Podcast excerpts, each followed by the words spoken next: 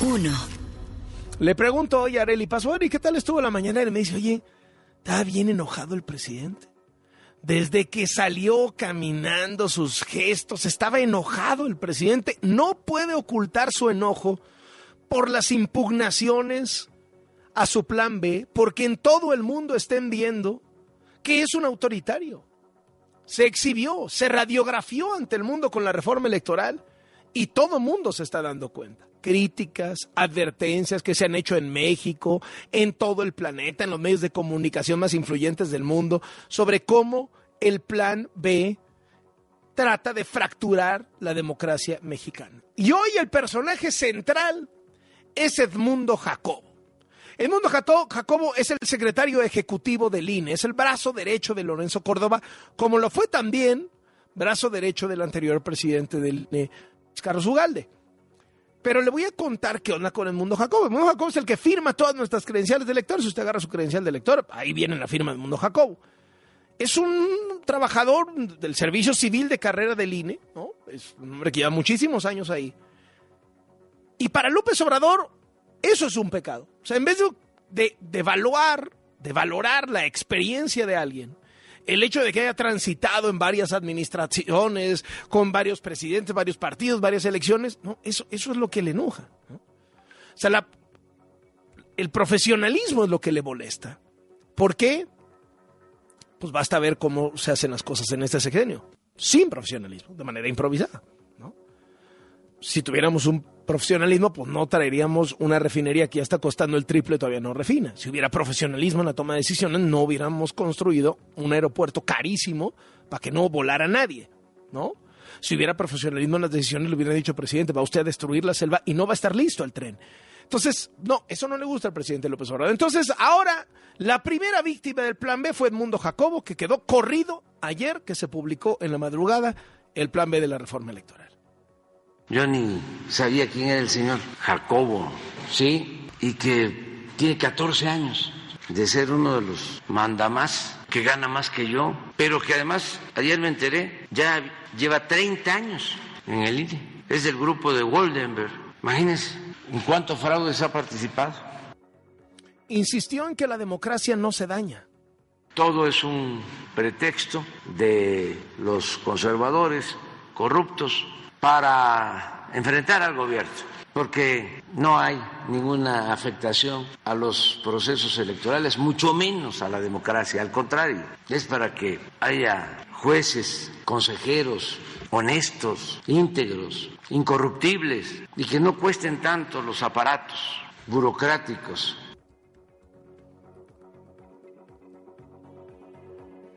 Ahí tiene usted lo que dice el presidente López Obrador sobre su plan B. Fue cuestionado sobre si estas reformas no violan los derechos de los ciudadanos. López Obrador dice que se les protege.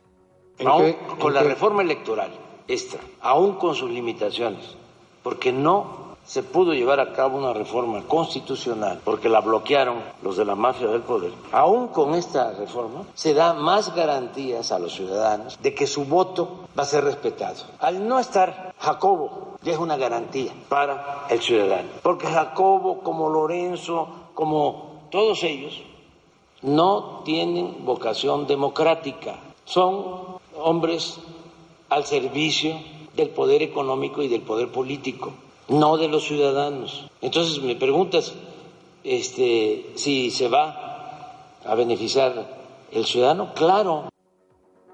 ¿Qué tal? No sabía, en su primera respuesta no sabía quién era el señor Jacobo, pero ahorita ya considera que es el centro de todos los males.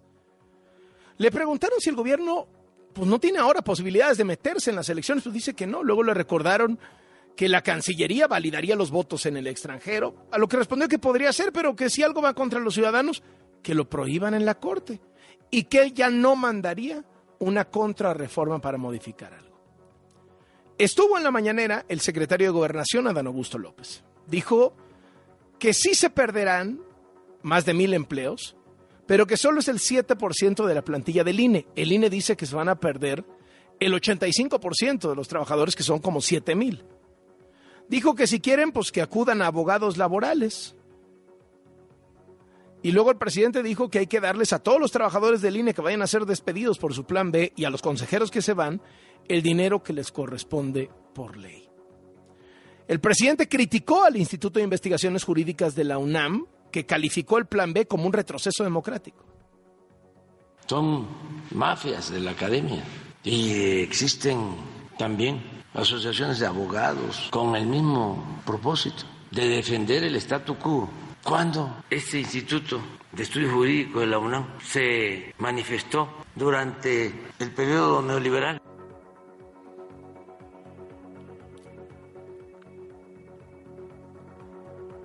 Ayer, la senadora de Movimiento Ciudadano, Patricia Mercado, lloró cuando se refería a Edmundo Jacobo.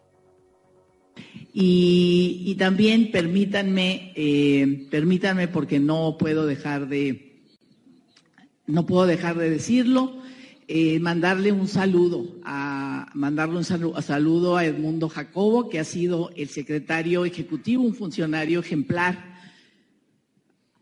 en el Instituto Nacional Electoral, perdón.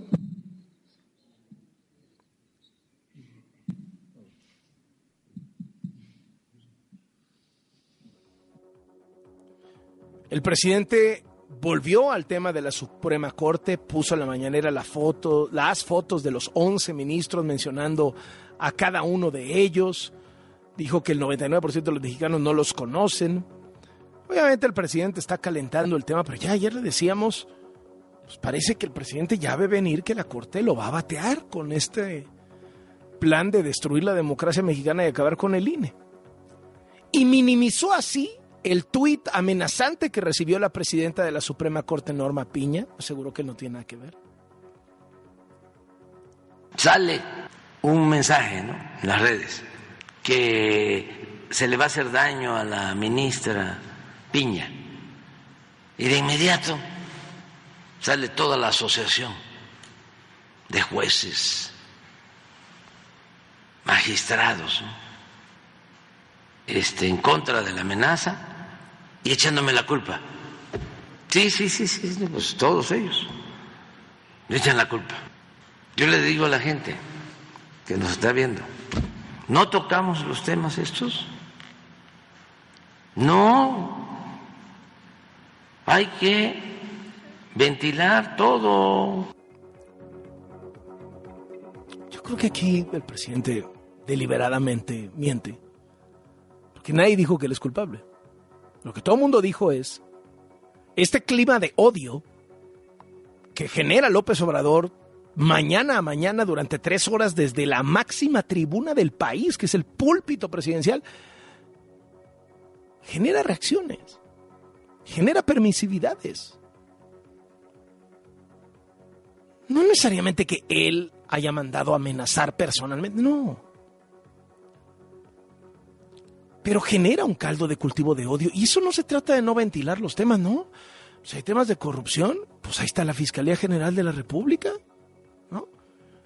¿Cuántos expedientes tiene contra la ministra Norma Piña por corrupción? Cero. Cero es el puro odio del presidente. Porque si usted no hace lo que el presidente quiere, el presidente lo odia, lo persigue y lo detesta. Y entonces dijo que a lo mejor hasta los conservadores mandaron a hacer este tuit amenazante contra la ministra. Esos que pusieron el mensaje, en una de esas hasta fueron ellos mismos, porque son capaces de eso y de más. De la ministra que casi no habla López Obrador es de Yasmín Esquivel su amiga, esposa de su contratista favorito y amigo, José María Riobó, descubierta en un doble plagio. Plagió su tesis de licenciatura y plagió su tesis de doctorado. Es una ministra pasante. En realidad no tendría que tener ni la licenciatura. Ah, pero cuando se trata de esa ministra, escucha usted cómo evade el tema y lo minimiza. Lo de la ministra Esquivel lo han inflado. O sea, casi está al nivel de lo de García Luna. Cuando se robó este Calderón la presidencia. Y, lo que le quiero preguntar. O sea, sí, y no dijeron nada. Lo que le quiero preguntar es. Este, hubo un gran plagio porque se robaron la presidencia de México y no eh, se quejó nadie, nada más nosotros. Claro. O sea, los periodistas no, y, ni los intelectuales tampoco, ni los del Instituto de Investigaciones Jurídicas. ¿Qué tal? Sí, pero Calderón plagió más. En esas anda el presidente de México. Siguiente tema de sobremesa. Dos. Fueron vinculados a proceso cuatro militares señalados de haber asesinado a cinco jóvenes en Nuevo Laredo, Tamaulipas. La acusación es desobediencia. Es un delito que en un año quedas. La Secretaría de la Defensa dijo que ese es un proceso en el fuero militar, independientemente de las investigaciones que realizan las autoridades civiles. Los cuatro militares fueron llevados al campo militar número 1A a la prisión, a la prisión militar. Ellos eran los encargados del vehículo de artillería desde el cual dispararon a los jóvenes. La Fiscalía General de la República informó que sigue recabando información con testigos y con el sobreviviente para integrar la carpeta de investigación y determinar responsabilidades. Anoche en Latinos entrevisté al señor Enrique Pérez, papá de dos de los jóvenes que iban, que iban en esa camioneta acribillada por el ejército. Uno de sus hijos, Gustavo, murió y el otro, Alejandro, es el sobreviviente. El único sobreviviente, bueno, hay dos, pero se está debatiendo el otro entre la vida y la muerte. Y, Alejandro no le pasó, afortunadamente nada. Cuenta que se metió abajo de los asientos y no le pegó ni una bala. Sobrevivió a este ataque brutal. Que el día que, que pasaron los hechos, ellos venían de una discoteca y al llegar a la calle, este, al llegar a la, a la calle de la colonia Pancho Villa, dieron la vuelta a la izquierda y ahí la, miraron por el retrovisor que los iban siguiendo los soldados. Al, al llegar, al, al, al, llegar a la calle Suárez, ahí sintieron un golpe por la parte trasera de la, de la troca, ¿verdad? Y luego, al sentir el golpe, los empujó pegando a un carro que estaba ahí estacionado. De ahí miraron a los, de ahí los elementos se bajaron a disparar a diestra y siniestra sin tener ninguna precaución ni preguntando. El papá dijo que la camioneta no era robada, que estaba en regla, que tenía todos los permisos. Aseguró que sus hijos no eran criminales como el gobierno ha intentado hacer pasar a estos jóvenes. Todo eso es, es, es negativo. Mis hijos este, trabajaron en Estados Unidos, saben hacer, saben trabajar, saben este, eh, eh, hacer las, las, cosas bien. Yo les di sus estudios. Nosotros nacimos aquí en Nuevo Laredo. Yo, yo tengo 30 años, 30 años de transportista, tratando de hacer todas las cosas bien, de darle sus estudios. Este, ellos eran, eran muchachos trabajadores. Dijo que lo que vivieron sus hijos fue un abuso y contó que su hijo sobreviviente, Alejandro, fue amenazado por elementos del ejército y obligado a inculparse. Él se metió entre los asientos y quedó bajo de los asientos y ahí se quedó este, agachado hasta que ya, ya dejaron de tirar. Cuando ellos abrieron las puertas, él se bajó y se bajó eh, con las manos en alto y ahí lo arrodillaron. Y ahí él, él dice que el, el, el soldado, le, uno de los soldados le apuntó a la cabeza y otro le gritaba que lo matara. Al, al, al este, le gritaba, mátalo, mátalo. Pero el, el, otro, el que lo estaba apuntando le preguntó si quería vivir o morir. Y él le dijo, no, quiero vivir. Y, y, al, y al este, escuchar la respuesta ahí, le, le, dijo, bueno, está bien, pero vas a, te voy a grabar un video donde tú te haces responsable de todo, de todo esto que pasó. Y ese video lo deben de tener ellos también ahí. ¿Les dieron el tiro de gracia? ¿Los remataron? Sí, le dispararon, uh, ya les disparó a quemarropa en la nuca. El papá aseguró que hay testigos que grabaron momentos en los que los soldados admitían que la habían regado. Por supuesto, vamos a seguir este caso muy de cerca. En otro punto del país, en Ciudad Obregón, Sonora, estudiantes de un Cebetis vivieron estos momentos de terror.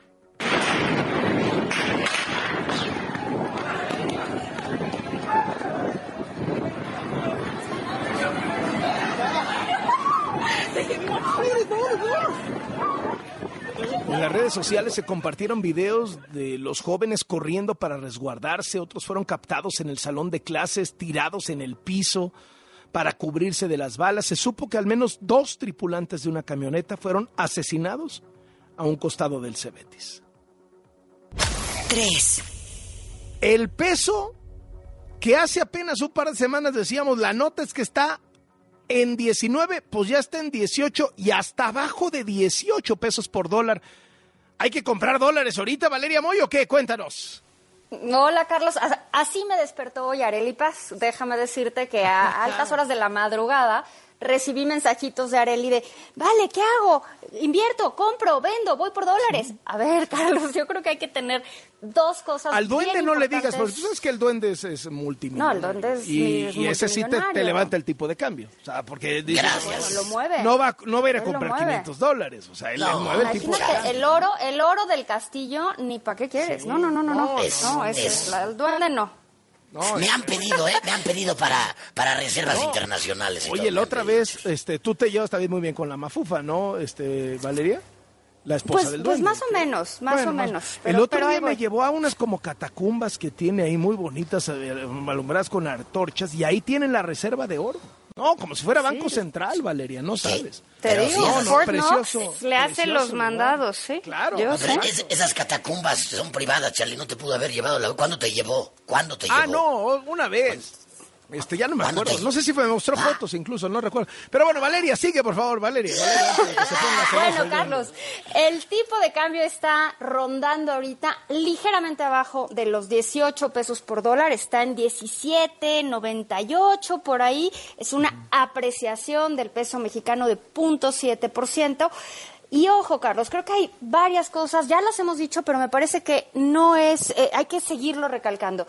México está pagando una tasa de interés en este momento muy alta, alrededor de 11,5%. Es decir, las personas que nos están escuchando, todos aquellos que les interese, pueden comprar, por ejemplo, CETES, que son instrumentos libres de riesgo, a una tasa de 11,5%. No es nada mal, casi 12% en algunos casos. O sea, no es nada mal. Y así como los mexicanos tenemos acceso a esos instrumentos, pues también los extranjeros, Carlos. Entonces tú imagínate un norteamericano que tiene fondos de inversión y que le pagan en Estados Unidos una tasa de interés de alrededor de 4% y que México en un instrumento similar, con riesgo similar, le paga 11,5%, pues México se vuelve una opción de inversión interesantísima. Entonces tenemos un diferencial de tasas muy grande que está ocasionando que el peso mexicano pues se vea como una moneda interesante y además pues sí se están alineando los astros en el sentido de que se está, además de todo, depreciando un poco el dólar por estos indicios de recesión, por estos indicios de que va a seguir subiendo la tasa de interés en Estados Unidos, de que la inflación todavía no cede del todo. Entonces, todavía tenemos ahí algunas métricas que indican que este diferencial de tasas se va a mantener, Carlos, y pues eso hace que el tipo de cambio esté en ahorita 17.98.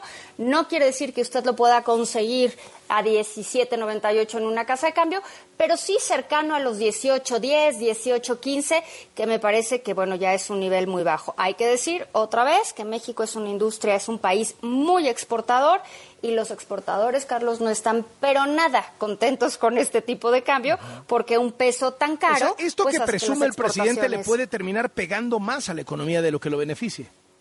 Bueno, es que le está pegando al sector exportador, es que no es que le vaya a pegar, le está pegando. Un peso caro va en detrimento de las, exportado, de las exportaciones y cuando México es un país que exporta una gran cantidad de su producción, México es un país netamente comercial. Cuando exportamos con un tipo de cambio caro, con un peso caro, pues exportamos menos de lo que podríamos estar importando. Entonces, sí hay sectores que se benefician, es decir, si se van a ir de compras a Estados Unidos, pues claro, les conviene un tipo de cambio barato porque van a poder comprar dólares más baratos. Pero el sector exportador, que es el que vende a Estados Unidos, a ese no le conviene tener un tipo de cambio tan caro porque frena las exportaciones. Por supuesto que hay, de, como en todo, Carlos, todo tiene dos lados y este tipo de cambio ahorita a la industria exportadora, particularmente ubicada en el centro y en el norte del país, pues no los tiene muy contentos porque está frenando un sector que en este momento podría ser muchísimo más dinámico de lo que ya lo es. Eh, Valeria, el presidente López Obrador ha tratado de promocionar que este superpeso es una muestra de que la economía mexicana va súper bien y de que él lo está haciendo muy bien en términos económicos. ¿Qué dirías ante eso? No, yo creo que no tiene nada que ver, Carlos. Esto, el tipo de cambio, como cualquier cosa, es un precio. El tipo de cambio es un precio, de verdad un precio como si fuera el precio de las mandarinas, usando un ejemplo muy exagerado. Y el precio de las cosas depende de la oferta y la demanda que se da por ese bien o ese servicio. En este momento tenemos mucha oferta de dólares. Están entrando dólares al país para aprovecharse de ese diferencial de tasas de interés. Y al haber mucha oferta de dólares, esto hace que los dólares sean más baratos, es decir, que el peso sea más caro. Eso es lo que refleja el tipo de cambio. No tiene nada que ver con que la economía esté bien, la economía esté mal, o una validación política de su gobierno. No tiene absolutamente nada que ver. Esto es un precio definido básicamente por un diferencial de tasas de interés que existe en este momento de por arriba de 600 puntos base. Muchísimas gracias y estamos en contacto. Valeria, buen fin de semana. Gracias, Carlos. Hasta luego. Valeria Moy encabeza el Instituto Mexicano para la Competitividad, el INCO, y es comentarista financiera de este programa. 4. Qué diferencia, ¿no? El presidente de Colombia tiene a un hermano y a un hijo acusados de corrupción. ¿Y qué hizo? puso el caso en manos de un fiscal independiente, incluso nombrado por el gobierno anterior de sus opositores. Duende, platícanos de este asunto. Ay, hermano, ay, qué triste, qué triste que nomás pasó en Colombia porque quisiéramos tantos que pasar aquí. Así es, Charlie. El presidente de Colombia, Gustavo Petro, a través de un comunicado publicado en sus redes sociales, pidió que se investigue a su hijo Nicolás Petro y a su hermano Juan Fernando Petro por posibles hechos de corrupción, por supuestamente cobrar dineros y sobornar a narcotraficantes eh, relacionados con la búsqueda de la paz eh, total para hacer este proyecto, pues la bandera del gobierno de Petro. Esto lo, lo puso en sus redes, te decía, en este comunicado. A ver, hermano, ojo, eh, ojo, nada más. Petro asumió la presidencia de Colombia apenas el 7 de agosto del año pasado. Y por eso dijo, a ver, yo me comprometí con mis electores, con la gente que depositó su confianza en mí y por esa lealtad a su voto, que se investigue a mi hermano e incluso a mi hijo. Aquí sí no Porque eso lo puede, eso lo puede decir un presidente. El tema es quién se encarga de la investigación. Porque si tienes un fiscal carnal que lo único que hace es servir de tapadera, pues de nada sirve. El tema es cuando lo pones en manos de una fiscalía, no solo independiente, sino más bien vinculada a tus opositores, ¿no? Ahí sí le está metiendo valor.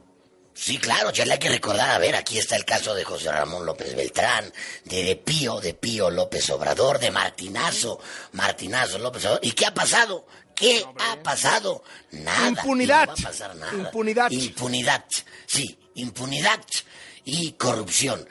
Petro dijo que su gobierno no otorgará beneficios a criminales a cambio de sobornos y que pide por favor se investigue de inmediato a su hermano e incluso a su propio hijo.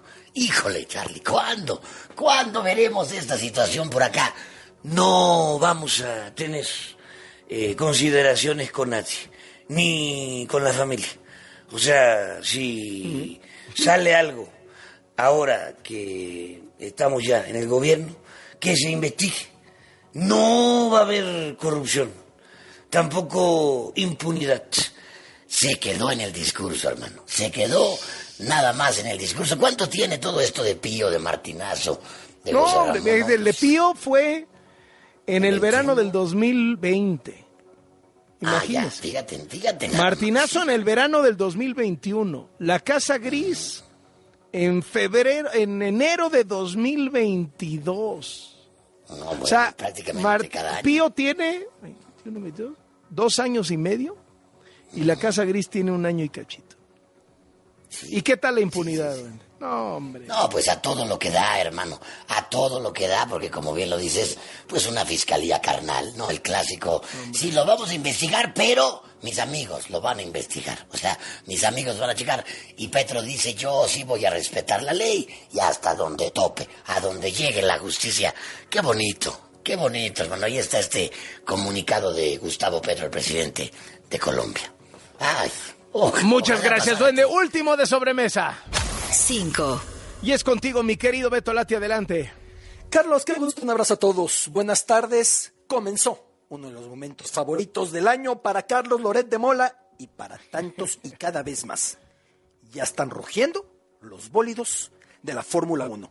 Temporada que pinta apasionante, porque hay más de un equipo en la disputa, porque hay muchos pilotos en la disputa, porque vienen carreras trepidantes y porque hoy en Bahrein Checo Pérez empezó de buena manera en las sesiones de prácticas. Es importante decir algo, querido Carlos. Eh, Checo ha tenido problemas en la carrera que abre el año. Su mejor desempeño fue en 2021, quedando quinto en el mismo circuito de Bahrein, ahí mismo. El mejor desempeño que ha tenido hasta ahora Checo. En otras ocasiones, pues no le ha ido del todo bien. Aquella había sido su debut corriendo para Red Bull y ahora ha comenzado de buena manera. ¿De qué forma? Porque este día en la primera sesión, Checo encabezó. En segundo lugar, sorpresa, el veteranazo el legendario, porque sí tiene calidad de leyenda viviente del deporte motor, Fernando Alonso, aquel que siendo muy jovencito, aquel que siendo casi adolescente, apareciera con Renault para conquistar un par de títulos. Después su carrera fue diluyendo, tuvo disputas cuando fue coequipero de un muy joven entonces Luis Hamilton, se fue en algún momento a Estados Unidos a competir, cambió de serial, ha regresado y ahora Fernando Alonso ha tenido un gran inicio. Fue el segundo y el tercero Max Verstappen. Llegada la segunda sesión de prácticas, pues Fernando Alonso fue el primero, ahora Max fue el segundo y Checo se mantuvo ahí como tercero. Así han comenzado las cosas en Bahrein, así ha comenzado el serial que pinta, reitero, apasionante. ¿Por qué es tan importante el inicio? Porque si Checo pretende algo más que la temporada pasada, lo que no es fácil, de entrada tiene que empezar a demostrar que está por lo menos a la altura de Max Verstappen, de entrada. Porque si de entrada va quedando claro que Max está en otra dimensión, el rol de Checo se irá asimilando que es el segundo de Max, lo que no es poca cosa. Es campeón mundial de escuderías y fue pilar para Red Bull para que eso se consiguiera. Pero son los primeros instantes, hoy ha comenzado y Checo Pérez lo ha hecho de muy buena manera, querido Carlos. Muchísimas gracias, Beto Lati, te mando un abrazo. Igualmente, ahora continuamos.